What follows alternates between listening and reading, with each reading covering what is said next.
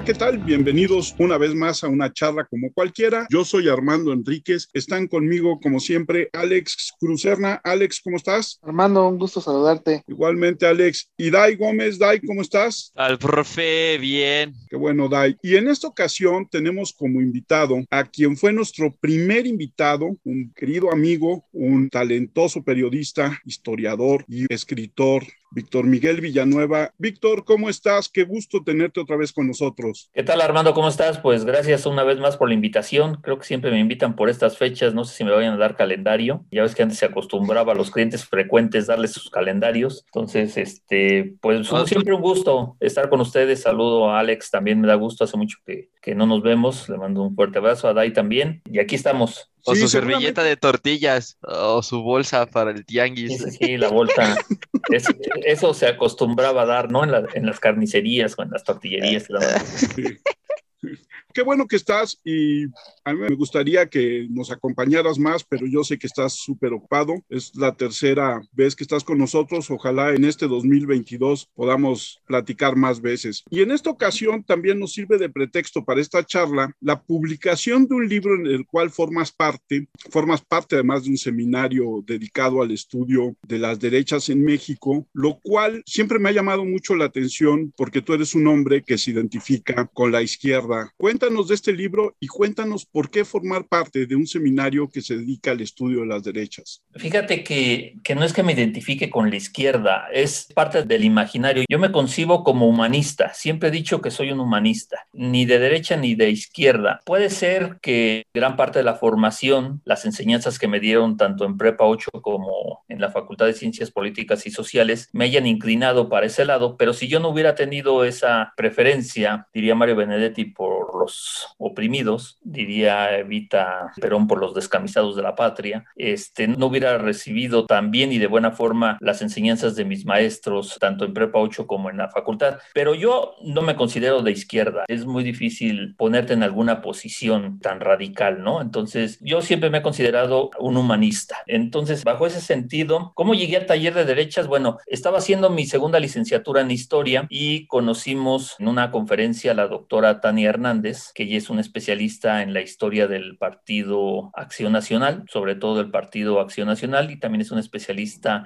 en la Constitución de 1917. Entonces fue una conferencia, platiqué con ella, la invitamos a que fuera sinodal de mi tesis de licenciatura, que era sobre Plutarco Elías Calles y los intentos de paz en la Guerra Cristera. Y entonces este, ahí nació la amistad y acabando el examen profesional me dijo, oye, estoy formando un taller de derechas y tú trabajas la jerarquía católica, ¿por qué no te integras? Y me integré. Debo confesarles que al principio yo pensé que hablaban en otro idioma, que yo no estaba a la altura. Estuve a punto de renunciar. Era una reunión mensual hasta la fecha. Vamos a cumplir siete años. El próximo mes de abril vamos a cumplir siete años de reunirnos por lo menos una vez al mes. Y hemos hecho cuatro coloquios. Hemos publicado tres libros. Yo he participado en dos. Entonces son siete años muy fructíferos. Pero yo estuve a la tercera reunión de renunciar, se los confieso. Fui con mi director de tesis, con el doctor Andrea Mutolo, y le dije, me voy a salir del taller de Tania porque no les entiendo. O sea, hablan y hablan y no entiendo, no comprendo lo que están diciendo. Entonces, el doctor Mutuo, que es una persona muy importante para mí, me dijo, no, lo que pasa es que ellos llevan toda su vida hablando de derecha y tú apenas estás entrando a ese terreno, entonces aguántate, no saques la bandera blanca ni te rindas, aguántate. Y sí, seguí el consejo y bueno, insisto, vamos a cumplir siete años eh, estudiando la derecha mexicana y pues hoy yo puedo decir que no soy un especialista, de hecho la doctora Tania también, al igual que tú un día me dijo, va a venir Cuauhtémoc Cárdenas, tú que eres de izquierda para que vayas a conocerlo. No, le dije, no soy de izquierda, pero me daría gusto saludar al hijo de Lázaro Cárdenas, que al parecer, por las últimas noticias, parece que es su única virtud, ¿no? Haber sido hijo de Lázaro Cárdenas. Y sí fui y me tomé una foto, pero no, eh, ni de izquierda, ni de derecha, ni de centro, humanista. Y este libro que van a publicar ahora o que acaban de publicar, ¿en qué te centras tú en tu tema? Este libro es el segundo coloquio que tuvimos, fue en 2017 a propósito de los 100 años de la promulgación de la Constitución del 17. Se hizo un coloquio entre del Instituto Nacional de Antropología e Historia, que es al instituto al que pertenecemos, y la Universidad Iberoamericana, que nos dio sus instalaciones para realizar ese coloquio. Y después de ahí, pues pensamos que tendría que salir un libro, ¿no? Entonces, cada quien abordó la constitución del 17 desde su punto de vista, desde lo que estudia, desde donde es científico social, ¿no? Entonces, yo lo que hice, participé en este libro que se llama Las derechas mexicanas frente a la Constitución, siglo XX-XXI, editado por la Universidad Iberoamericana, que apenas en la pasada feria del libro del Zócalo hizo su presentación en sociedad y ha tenido algunas otras presentaciones. Yo participé con un texto donde expongo la reacción inmediata de la jerarquía católica mexicana ante la promulgación del 17. Esa fue mi participación. Eh, expuse cinco textos, tres de ellos inéditos, tres textos inéditos para la historiografía de la historia de la Iglesia Católica Mexicana y dos del dominio público y lo que intenté fue hacer un análisis y presentar la reacción inmediata y cuando me refiero a inmediata es los días posteriores a la promulgación de la Constitución del 17. En eso gira mi artículo. ¿Y cuál fue esta reacción? Cuéntanos. Hay que tener en cuenta un factor muy importante. Cuando es el asesinato de Francisco y Madero en febrero de 1913 con el cuartelazo en la Ciudadela, la reacción inmediata es de los revolucionarios del norte encabezados por Venustiano Carranza, pero para el ejército constitucionalista, uno de las personas que apoyó el golpe de Estado era José Moray del Río, el arzobispo de México. Entonces ellos lanzan a la lucha, van a quitar a, Victoriano Huerta, esos tienen en la cabeza, por eso se levantan en armas, pero son totalmente anticlericales, porque tienen esa creencia, tienen esa creencia. Entonces atacan y destrozan todo lo que tenga que ver con la iglesia, saquean templos, además de que es un anticlericalismo financiero, ¿eh? más que ideológico, es financiero, porque ¿quién tiene dinero en ese momento? La iglesia. Entonces el saqueo a la iglesia y a sus propiedades se da para sostener, ¿no? La anécdota famosa de Álvaro Obregón cuando llega a la Ciudad de México y junta a todos los sacerdotes y les dice necesito 10 mil pesos, algo así, no me acuerdo la cantidad, y si no los voy a colgar a todos, ¿no? Entonces estamos hablando de un anticlericalismo más que ideológico, financiero. Pero ellos están convencidos de que la Iglesia Católica es uno de los que apoyaron el golpe de Estado y entonces lo persiguen. Cuando promulgan la Constitución de 1917, lo único que hacen es que esta persecución se vuelve ley. El artículo tercero les quita la educación, adiós, no van a volver a tener educación la iglesia, se les quitan el monopolio. El artículo 130 les niega personalidad jurídica, se declaran todos los templos propiedad de la nación. De hecho, todas las iglesias que hay en México construidas antes de 1992 son propiedad de la nación, porque en 92 se reforma la constitución, cambia todo en el salinato, pero hasta antes de esa fecha todo es propiedad de la nación. Entonces, lo que sucedió fue que la persecución se volvió legal con la constitución del 17. Entonces, yo platico aquí que dialogan el arzobispo de México, José Mora y del Río, con el arzobispo de Michoacán, que es Leopoldo Ruiz y Flores, sobre la estrategia que tienen que presentar. Yo expongo dos, dos cartas personales entre ellos, un intercambio eh, epistolar entre ellos, sobre cuál es la estrategia. Y finalmente deciden, a instancias de Leopoldo Ruiz y Flores, esperar que el gobierno de Venustiano Carranza tenga otras cosas más importantes que hacer que aplicar la ley en materia religiosa. Y esa es la carta que van a jugar. Se van a equivocar rotundamente,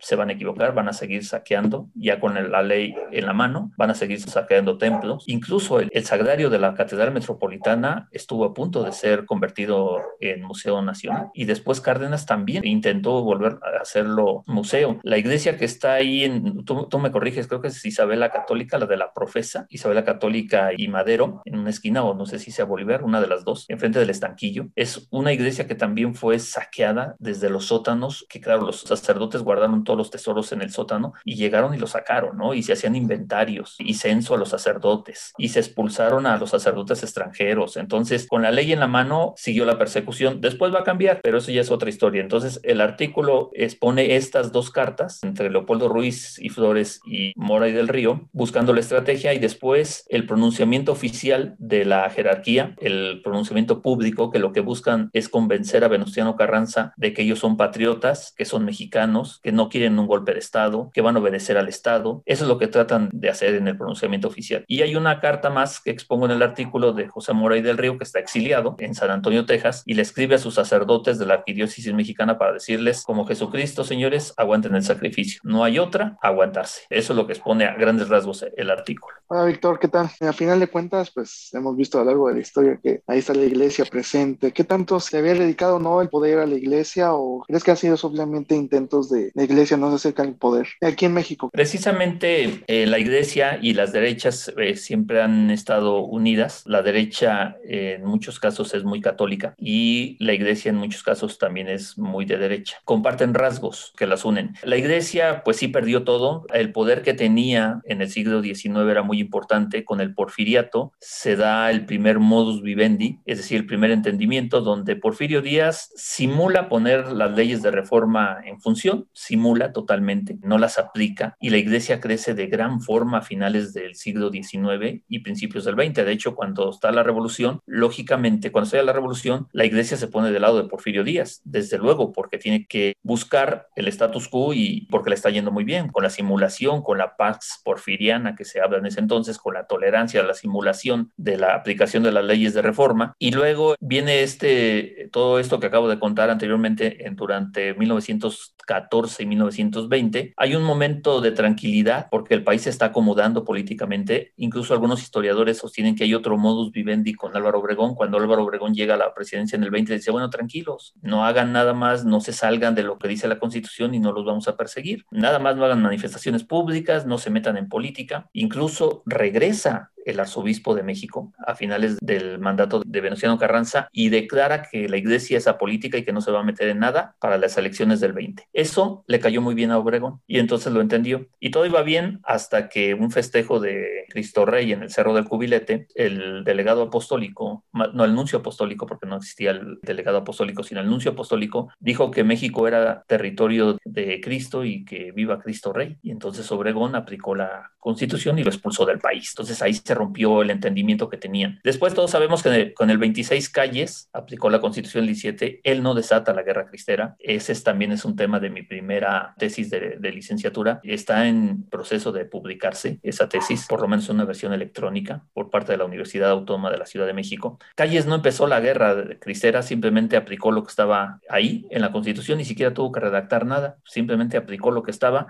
y la iglesia contestó cerrando los templos. Entonces esto provocó el enfrentamiento, ¿no? Y después viene lo que se llama como el modus vivendi más largo, que es del 29 hasta el 52, en donde se van acomodando, donde otra vez viene la simulación, donde tú haces esto, pero no te metas en esto, cada vez que hay elecciones di que eres apolítica, yo te ayudo con esto otro, te abro la puerta para que entres a la educación, no te la abro completa la puerta, pero vas poco a poco vas entrando y así se fueron acomodando hasta que en el 92 se reformó la constitución del 17, eso le dio personalidad jurídica a la Iglesia Católica y a todas las demás, a todas las creencias religiosas. Pero en concreto a tu pregunta, Alex, la iglesia siempre está porque es un miembro activo de la sociedad y una sociedad católica como la nuestra, en su mayoría, no total, ha bajado mucho en los últimos 20 años, ha bajado, diría el doctor Elio Masferrer, este, drásticamente el número de católicos en este país, pero siguen siendo la mayoría y por lo tanto siempre han tenido y han creído y han ejercido presión cada vez que pueden en lo político pero no volvió a tomar fuerza toda la Iglesia Católica y todos estos movimientos con los gobiernos panistas. Sí, porque era lo que platicábamos, la derecha va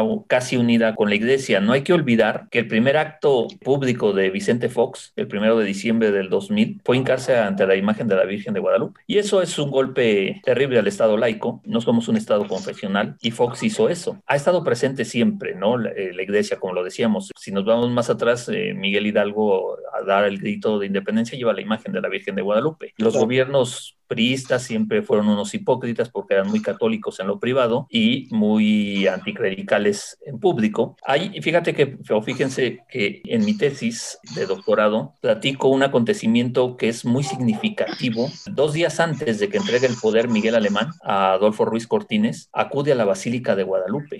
Ojo, estamos hablando de que el presidente de la República del Estado laico mexicano acude a la Basílica de Guadalupe, es recibido con honores, lógico, porque es el presidente de la República, lo recibe en el atrio eh, Luis María Martínez, el arzobispo de México, se dan un abrazo público que recopilan todos los medios de comunicación de ese entonces, ingresan a, a la basílica, platican, salen otra vez con los honores a la bandera, a la investidura de Miguel Alemán, se despiden con otro abrazo y después Miguel Alemán dice que es amigo del arzobispo.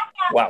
Eso confirma, ¿no? Cómo se hacían las relaciones tan hipócritamente, pero también marca el grado de entendimiento que había. Ahora, la iglesia cuando regresa el PAN al poder, vuelve a tener un papel protagónico, no como antes, pero lo vuelve a tener. ¿Y qué papel cree que juega el gobierno actual en ese sentido? Porque mediáticamente ha mencionado bastante a la iglesia y a veces hace comentarios un poco chuscos sobre este aspecto, pero sigue dándole cierta importancia, ¿no? Sí, yo creo que este gobierno además le ha dado importancia a otras este, religiones. Eso es lo que le molesta a la sociedad mexicana. Cuando el presidente actual habla de los grupos evangélicos que fueron fundamentales en las elecciones y ya está comprobado en un libro que hizo el doctor Elio Masferrer después de las elecciones, precisamente la gran participación y las grandes alianzas que tejió Andrés Manuel López Obrador con los grupos evangélicos fueron fundamentales en la elección del 2018. Y entonces aquí estamos viendo una apertura a todas las creencias, como marca la constitución del 17, pero tampoco es nuevo, porque Venustiano Carranza recibía en el despacho, recibía protestantes, evangélicos, de todas las religiones los recibía, y los católicos pues estaban exiliados porque los perseguían, pero de todas las demás religiones los recibía, entonces tampoco es nuevo. Yo creo que lo que sucede es que creemos en el imaginario popular que todos los mexicanos son católicos y que solo la religión católica es la que interesa y, se le ve por encima del hombro a las demás, ¿no? Y se les llama sectas peyorativamente. Y son tan religiones como la, católica y tienen presencia. Y hay mexicanos que no son católicos. Y entonces eso es que, lo que yo creo que, que molesta un poco. Es un asunto histórico, ¿no? Que va desde las logias masónicas en el siglo XIX y después hubo un intento en el siglo XX de hacer un cisma y crear una iglesia católica mexicana similar a la anglicana, ¿no? Ese también es un pasaje de la historia este, muy interesante, muy fascinante. Lo he estudiado poco, lo he estudiado en algunos casos. De hecho, publiqué algo en mi blog sobre esta iglesia católica mexicana alejada de Roma en un intento por destabilizar al gobierno de Plutarco Elias Calles hecho por su propio secretario del Trabajo en ese entonces, que era Luis N. Morones, que apoyó bastante a, a esta secta porque no tenía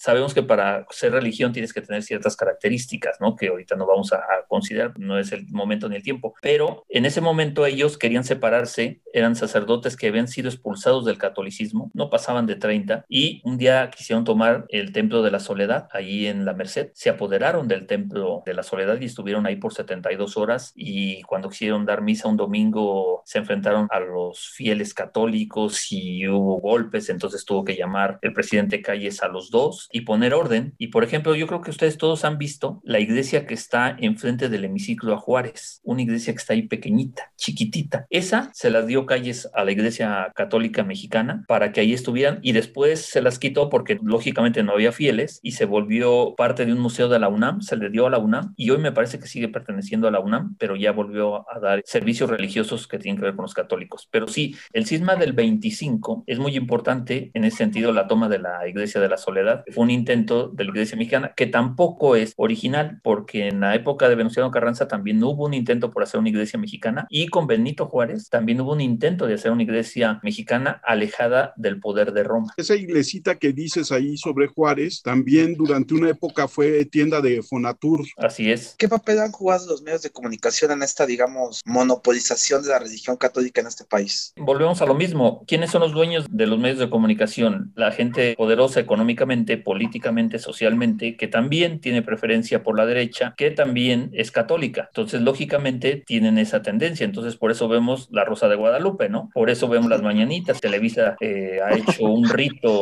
cada 11 de diciembre, ¿no? Este, estamos esperando a Lucerito que llore todos los 11 de diciembre.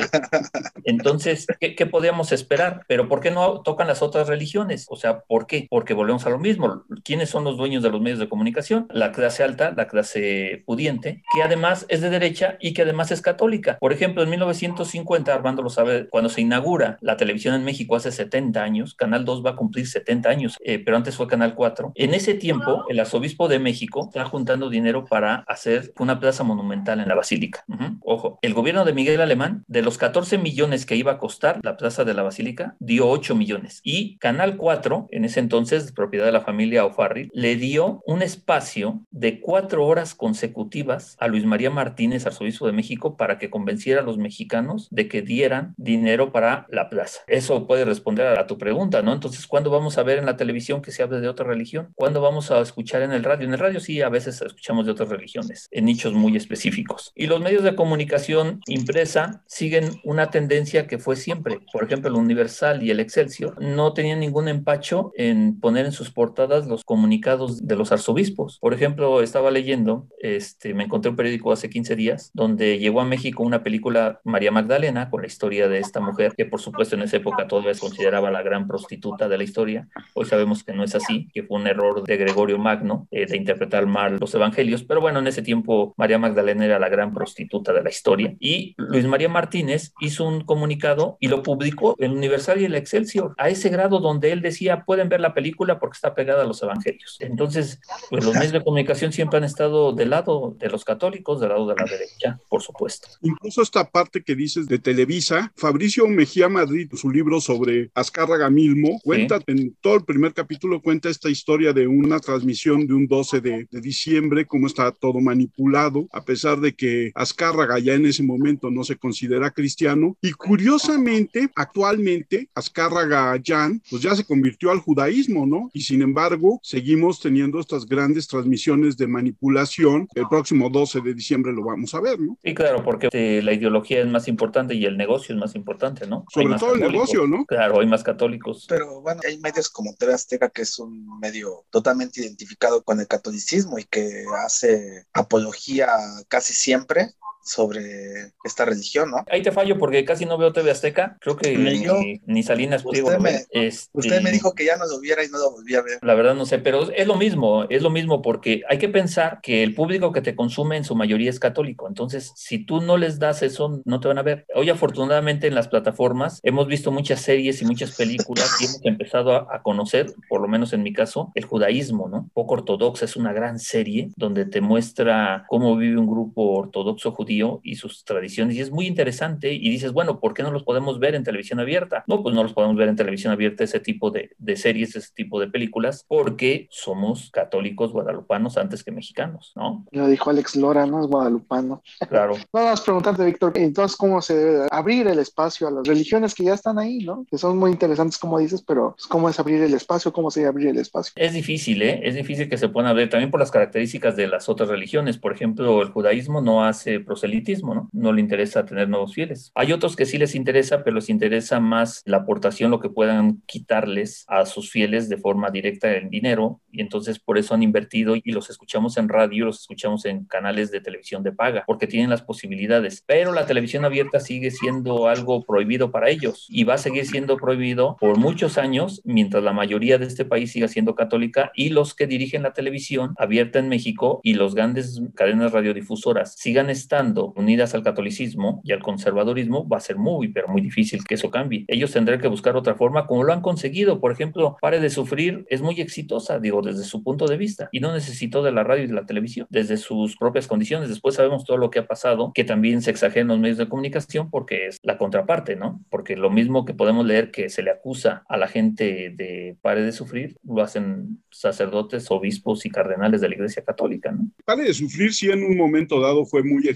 para la televisión en los horarios de madrugada porque generaba los recursos que no le generaba ningún programa a los canales de televisión abierta, incluso algunos canales de televisión privada. Yo me acuerdo la gran discusión de acabar con las repeticiones en la noche de la barra de programación normal de Cadena 3 para admitir a los Pare de Sufrir porque generaban una entrada económica muy interesante para la televisora. También hay que recordar, Armando, cómo actúa la televisión, ¿no? Finalmente es un negocio y donde hay dinero, pues hay que invertir, ¿no? Entonces, a mí cuando me dicen mis alumnos, ¿por qué no quitan la Rosa de Guadalupe? Bueno, porque yo estoy seguro que hasta Emilio Azcarra Gallán sabe perfectamente que es basura, pero es una basura que le deja dinero, entonces no la va a cambiar. Entonces, igual, compare de sufrir, cuando se dieron cuenta la audiencia que tenían tan alta, pues les abrieron las puertas, pero claro, en un horario donde no influyera y no molestara a los católicos. Entonces, sí se abrieron y después encontraron lugares en Grupo Asir y en, en otros otros este, espacios de, de, la radio y después los encontraron también en prensa escrita y también los encontraron después en internet y, y tuvieron un éxito descomunal, ¿no? Lugares como tú recordarás mejor que los chicos, el cine Jalisco, ¿no? Cómo fue transformado en un, sí, fue transformado en una iglesia de ellos, ¿no? De esta magnitud. Había dinero, pues, y tenían para entrar a la televisión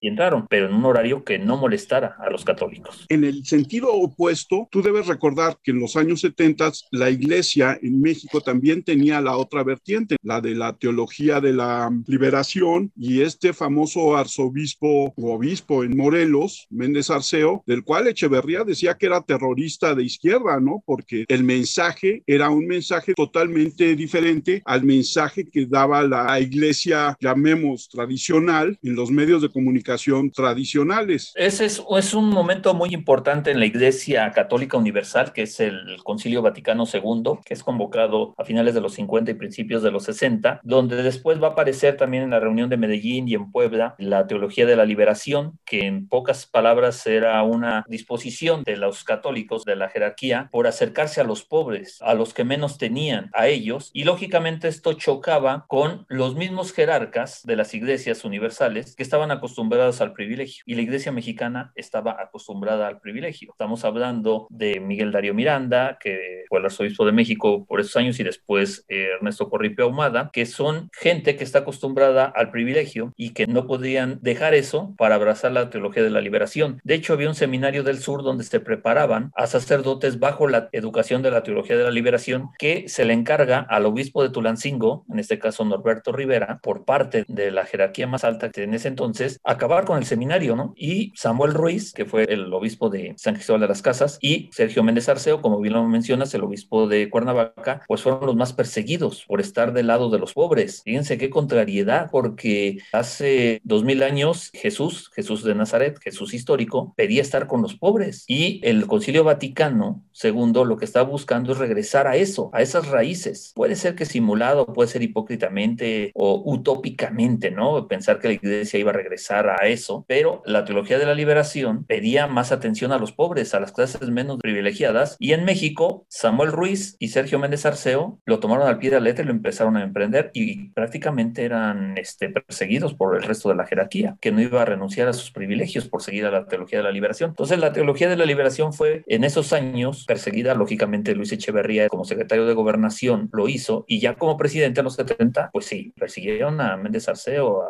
hasta que podemos decir hasta circunstancias fuera de lo normal, muy extrañas el seguimiento que hicieron y la, más que seguimiento la persecución que hicieron con Sergio Méndez Arceo, que no dobló los brazos, en cambio Samuel Ruiz tomó una posición más de, bueno, si me persiguen me quedo quieto, lo hago clandestinamente, sigo defendiendo y tratando de meter la teología de la liberación, pero de forma más invisible, más discreta, para no llamar la atención. Y así lo hizo. La prueba está que Samuel Ruiz fue un hombre muy importante cuando se levantó el ejército zapatista en el 94, ¿no? Es decir, casi 20 años después, Samuel Ruiz seguía vigente y era vigente y sirvió como intermediario porque los pobres de Chiapas creían en su obispo, porque su obispo, pese a todo, sí adoptó la teología de la liberación. Y ahí es muy curioso, como bien dices, esta forma que no es la primera vez, pero es histórico además de la iglesia actuando contra los que quieren llevar a cabo las doctrinas o las enseñanzas de Jesús, ¿no? Desde antes de la Edad Media, los primeros cristianos sufrieron estas persecuciones por parte de la institución. Luego vinieron los cátaros y otros tipos de divisiones o visiones que hubo del cristianismo que fueron perseguidos hasta acabarlos por la iglesia y el papado, ¿no? Sí, ha sido una lucha constante desde siempre, incluso si nos vamos un poquito más atrás, ¿no? Cuando a la desaparición del Jesús histórico, la disputa entre Santiago, su hermano de Jesús,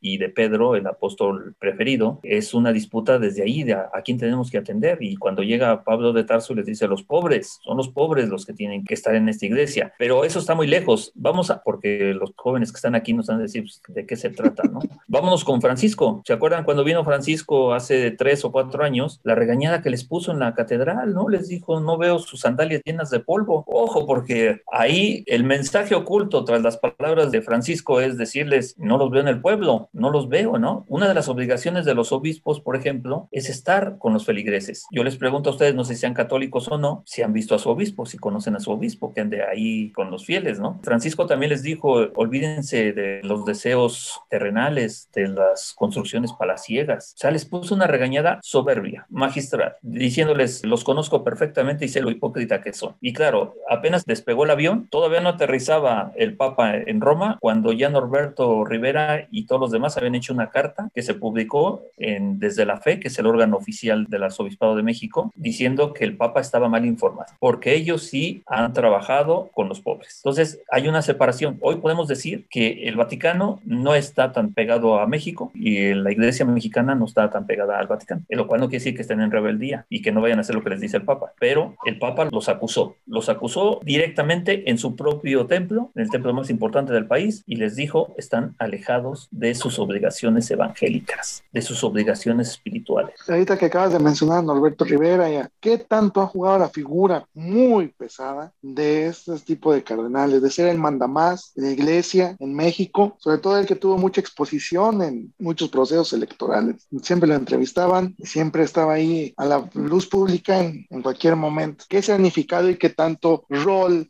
en la sociedad mexicana, eh, hablando de niveles ya muy altos, ha tenido el manda más de la iglesia mexicana. No, están metidos ahí, ¿no? Y aprovecho para darles eh, a la pregunta de Alex, les hago el comercial, si me lo permiten. Estamos haciendo un nuevo ejercicio, un podcast que se llama Yahat, y en el primero platicábamos con la licenciada Belén Zúñiga, egresada de la Universidad Autónoma de la Ciudad de México, sobre el Club de Roma, donde precisamente hace un desglose de todos estos jerarcas, de cómo están involucrados en el narco, en los grupos empresariales, en los grupos políticos, cómo lucharon y tejieron las redes para poder conseguir en el 92 la reforma constitucional, que era un anhelo de todo el siglo XX, y lo pudieron conseguir. Hablamos de Onésimo Cepeda, que es todo un caso, que además eh, yo no lo sabía, me lo dijo la licenciada Belén. Él es el único jerarca que no estudió en una universidad confesional. Él es egresado de la UNAM, no tenía conocimiento de eso, pero bueno, Sandoval Íñiguez, otro este, ilustre personaje, el cardenal Posadas, ligado al narco,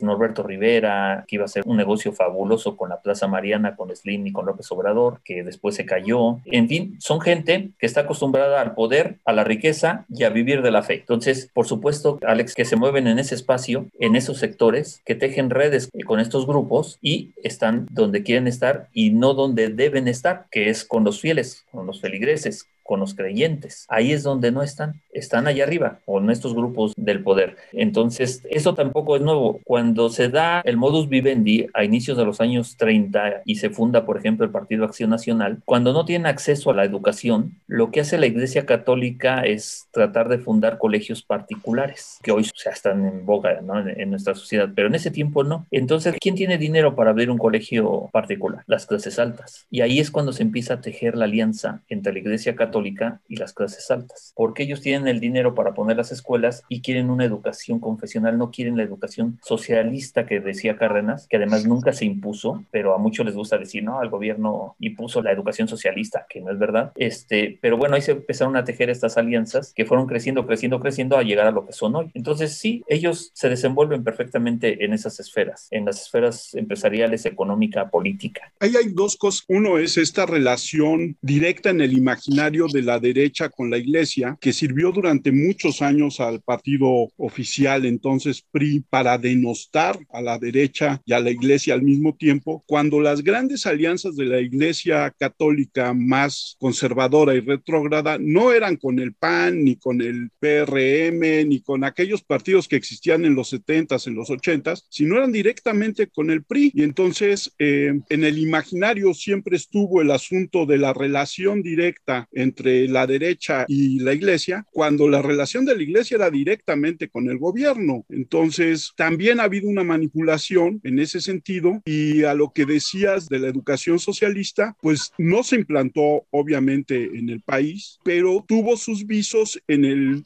sureste y en el Golfo de México, yo sí te puedo decir que en el estado de Veracruz sí se implementó la educación socialista un poco antes de la llegada de Cárdenas y durante la presidencia de Cárdenas, pero fueron pequeños chispazos, ¿no? También Yucatán tuvo muchos coqueteos con el socialismo y Tabasco con el radicalismo, ¿no? Sí, porque acuérdate que vivimos en un, bueno, todavía seguimos viendo, pero en ese tiempo más de un centralismo, ¿no? Entonces, mientras más estuvieras alejado del poder, podrías hacer podemos decir, por decirlo así, entre comillas, hacer lo que se te viniera en gana, ¿no? Entonces hubo casos en que sí, había gobernadores en Tabasco, por ejemplo, Canaval, que aplicaba los artículos anticlericales a rajatabla, ¿no? Y quería casar a los sacerdotes, los expulsó. Entonces, sí, en Yucatán también los casos que, que mencionas, pero sí, eran casos aislados que se daban porque la intención de Cárdenas nunca se llegó a concretar. De hecho, cuando vio que estaba en peligro su sexenio, tuvo que recular, ¿no? Y alejar al Estado de la izquierda precisamente para sobrevivir. Si no se hubiera derrumbado el cardenismo, ¿no? Entonces, ahora, lo que dices al inicio de tu intervención es acertado. Se liga en el imaginario a la iglesia con los partidos de oposición, pero los partidos de oposición no te daban lo que te daba el Estado. Y el Estado te está dando simulación. Te está diciendo, no te voy a aplicar la constitución del 17, nada más no te metas, quédate tú en tu esfera, yo en mi esfera, hacemos como que yo aplico las leyes y tú haces como que las obedeces y entonces nos vamos en la fiesta en paz. Lógicamente, Luis María Martínez, arzobispo de México, y después su sucesor, Miguel Darío Miranda, y después Ernesto Corripio Humada, y después Norberto Rivera, y hoy Carlos Aguiar, en el imaginario popular pareciera que están unidos al PAN, pero en realidad quienes dan los beneficios es el gobierno, entonces tienen que estar del lado del gobierno, pero tienen que simular que no lo están. Y el Estado mexicano, como ya también lo dijimos en este espacio, tiene que simular que es laico, ¿no? Aunque por dentro sean tan católicos. Digo, hay muchos ejemplos de todos los sexenios desde calles, ¿no? De cómo sus funcionarios más allegados estaban en la guerra cristera, pero sus esposas hacían misas escondidas en sus casas, desde en plena guerra cristera, y así siempre ha sido, ¿no? Por eso lo decía hace rato, son muy anticlericales públicamente, pero en lo privado son tan católicos como cualquier otro católico de México. Así es. Bueno, yo le quería preguntar sobre dos hechos en particular. El papel que jugó la venida de Benedicto para el gobierno panista de Felipe Calderón y sobre la muerte del cardenal Juan Jesús Posadas Ocampo, que eso es algo que ya se convirtió como en una leyenda urbana, ¿no? O sea, entre nexos con el narco y entre traiciones políticas, es algo que ha quedado ahí en el limbo de la historia mexicana. Bueno, del cardenal Posadas Ocampo sé exactamente lo mismo que tú, un ajuste de cuentas de narcotraficantes, estaba muy metido en esa cuestión de lucha de dos bandos de narcotraficantes y bueno, lo, alguno lo iba a justiciar y lo ajusticiaron, ¿no? Se habla también de las narcolimosnas, ahí empezó y él era uno de los más grandes beneficiados con estas narcolimosnas, en donde pues el narco te llenaba los bolsillos y pues tenías que,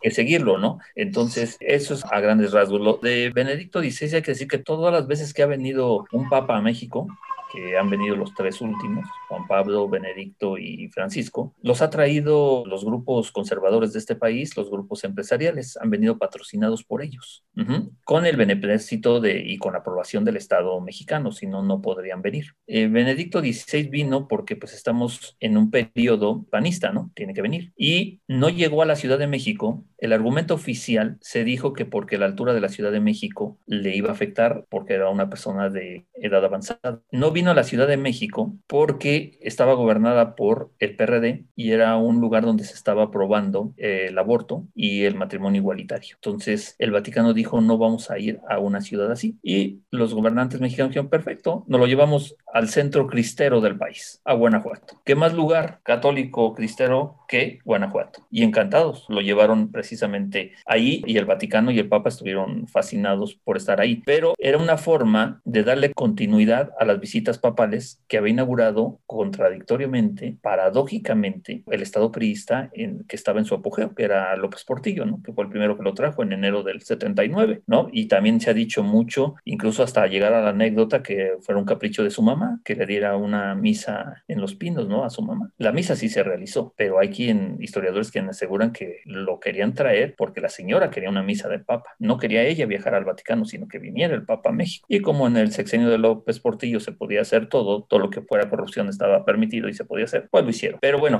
lo que hay que resaltar es que todos los papas que han venido a México es porque son traídos con la aprobación del Estado, pero con recursos de los grupos conservadores del país. Le hemos dado vueltas a un asunto que es históricamente muy olvidado, poco hablado, pero que existió y que solamente conozco la obra de Jan Meyer sobre él, que es el asunto de la guerra cristera. ¿Cuál es tu opinión sobre la guerra cristera y lo que sucedió alrededor de ella? La, Cristiada, el, como se llama el libro de, De Meyer, en tres tomos, es como la Biblia, ¿no? Para seguir con términos ad hoc a lo que estamos platicando, pero afortunadamente en cuanto a calidad y en cuanto a objetividad y en cuanto a cantidad, hay mucho más. Se ha escrito muchísimo más en torno al levantamiento armado, incluso ya en el círculo académico ya no decimos guerra cristera, ya no utilizamos el término cristiada, que es el término que acuñó precisamente Jan Meyer, porque se le está dando una connotación como si fuera una guerra santa. Entonces, el consenso entre los investigadores es que tenemos que llamarlo conflicto religioso armado.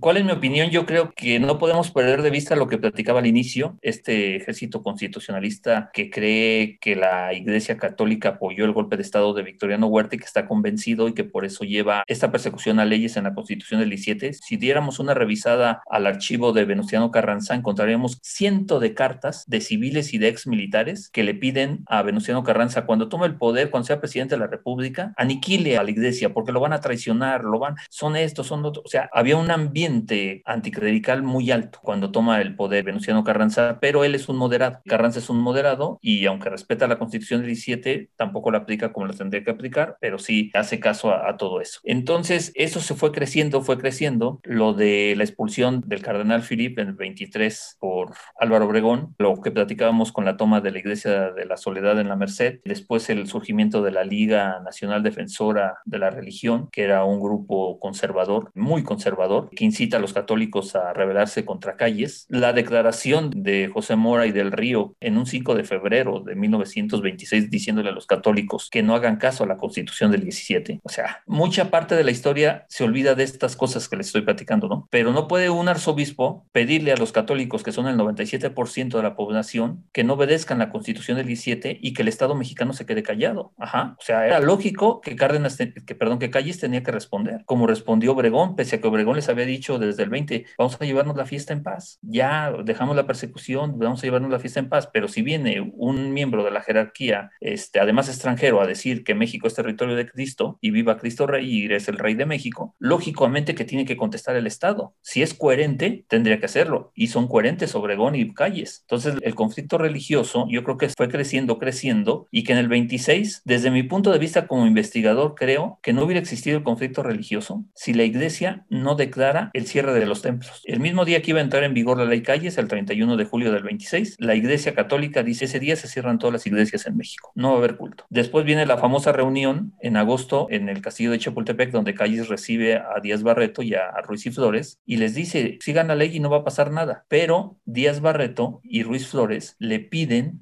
una simulación y una tolerancia, incluso así está escrito por el propio Jan Meyer, porque él tiene la transcripción de toda la entrevista y la ha publicado y está de dominio público, como ellos le dicen que siga la simulación y Calles les dice, no, perdón, pero yo fui elegido para aplicar la ley y voy a aplicar la ley y ustedes tienen que obedecer la ley. Jamás les dice, como el, el imaginario católico piensa de que Calles les dijo, no les queda otra más que enfrentarse a las armas y los voy a aniquilar, que sí se los dice, pero no se los dice en ese sentido. Les dice, sigan la ley. Entonces el conflicto yo creo que se pudo haber resuelto. Incluso hay un intercambio de cartas entre Díaz Barreto, que está en mi tesis de licenciatura y que es del libro que les estoy platicando, donde Díaz Barreto y Calles están platicando, tratando de negociar, de parar el estallido los días 29 y 30 de julio. Y Díaz Barreto va con la parte más intransigente de la jerarquía y la parte más intransigente de la jerarquía dice, no, señores, la guerra, las armas, se va una comisión a Roma a pedirle al Papa que declare guerra santa. Y estamos hablando del arzobispo de Durango, González y Valencia, que es uno de los más radicales. Estamos hablando, por ejemplo, del obispo de Huejutla, José de Jesús Manríquez y Zárate, de los más radicales, que escribió un discurso que se llama Llamado a la Civilización, donde pide que Inglaterra, Estados Unidos, España, Francia invadan México para reponer la cristiandad no baja a calles de Nerón. Entonces yo creo que Calles era un intransigente, sí, pero está siendo coherente con el puesto que ocupa y que parte de la iglesia era intransigente y que ellos optaron porque iban a derribar el gobierno callista. Y el año de 1927 es el más sangriento, varios historiadores lo han retomado, es el año, es la epopeya cristera, dicen desde el punto de vista de los cristeros y de los laicos es el momento donde hubo más batallas. Y ya para el 28 ya empiezan las negociaciones a principios del 28 y Obregón había hecho una propuesta propuesta para que se llegara a la paz y parte de la jerarquía la había aceptado. ¿Qué pasó? Mataron a Obregón. Entonces ahí se detuvo la negociación. En resumen, Armando, yo creo que fue una intransigencia de ambos, pero la intransigencia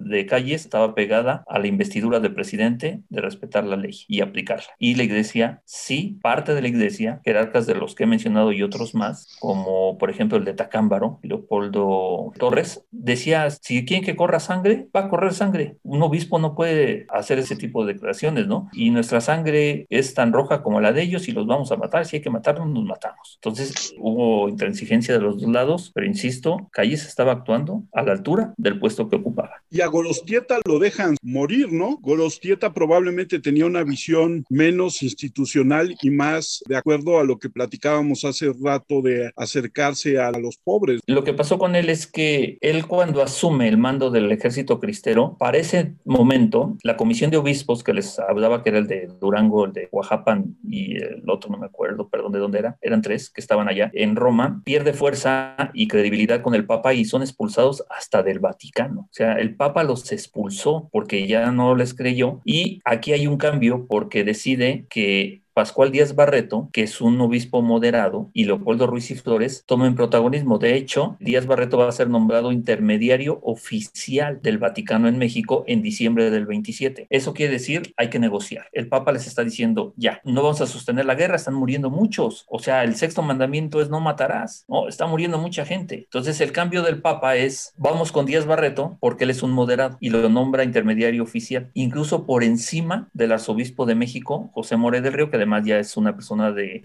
edad avanzada que va a morir a principios del 28 y eso también va a facilitar que Díaz Barreto tome la estafeta y entonces empiece a negociar y negocia con Calles y negocia con Obregón, pero Díaz Barreto entiende perfectamente que Calles va a terminar su periodo presidencial y quien va a regresar es Obregón, entonces hay que negociar con Obregón. Y así lo entendió y lo entendió muy bien, hizo una lectura perfecta del movimiento histórico. Y regresando a Gorostiza, este, perdón, este, él toma muy tarde ya, ya cuando, cuando incluso la jerarquía está exiliada, ya no hay recursos. Manrique Cizárate les dice en una carta que publiqué, vendan todo lo que están en las iglesias para comprar rifles, vendan todo. Y claro que los moderados les dicen, tranquilo, o sea, de eso no se trata. ¿Cómo vamos a vender nuestros tesoros? No, sí, todo sea por bien de los que han muerto, entonces vendan todo. Entonces empieza a ver, ya, ya no hay la misma, después de dos años de lucha, ya no hay la misma unidad. Ya la jerarquía está desgastada porque está viviendo afuera y todas sus iglesias están abandonadas. Y entonces les empieza a caer en la cabeza que su obligación es estar con sus fieles y que tienen que parar la guerra. Entonces yo creo que este general llegó muy tarde, llegó ya cuando el movimiento estaba destinado al fracaso. Víctor, siempre es un placer platicar contigo, es un gusto y creo que algún día tendremos que hacer otra, que nos centremos también en las derechas, pero hablando de ese momento histórico en el que, como bien decías, Garrido Canaval en Tabasco, pero los camisas doradas aquí en el centro y ese enfrentamiento en la Plaza de la Conchita que dejó tantos muertos, pero eso será en otra plática. ¿Dónde te encuentra la gente en tus redes sociales, Víctor? Sí, eh, en Twitter es arroba Víctor Miguel BH,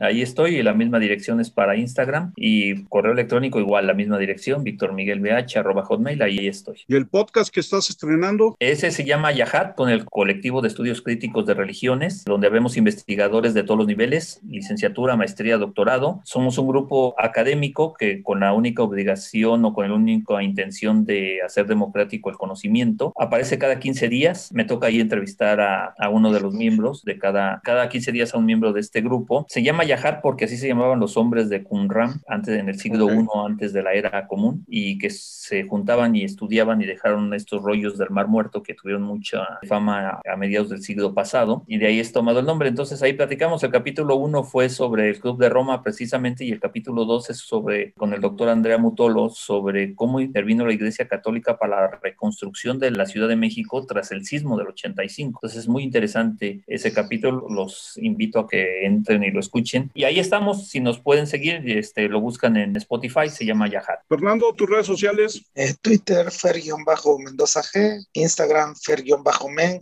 M-E-N-G. Light, redes sociales. Arroba DAIGS25, profe, en todos lados. Alex, Sí, mi Twitter es arroba 512-Alex. yo soy Armando Enríquez. A mí me encuentran en Twitter como arroba cernícalo. El Twitter del podcast es arroba charlacualquier1. Nuestro correo charlapodcast1 arroba gmail.com. Tenemos nuestro blog búsquenos, léanos, ahí escribe Fernando, escribe Alejandro, escribe Dai, escribe todos los miembros de este, de este grupo que semana a semana tratamos de tener un podcast al aire, aunque de repente se nos van retrasando. Muchas gracias a todos por escucharnos y les tenemos muchas charlas muy interesantes a todos, muy amables.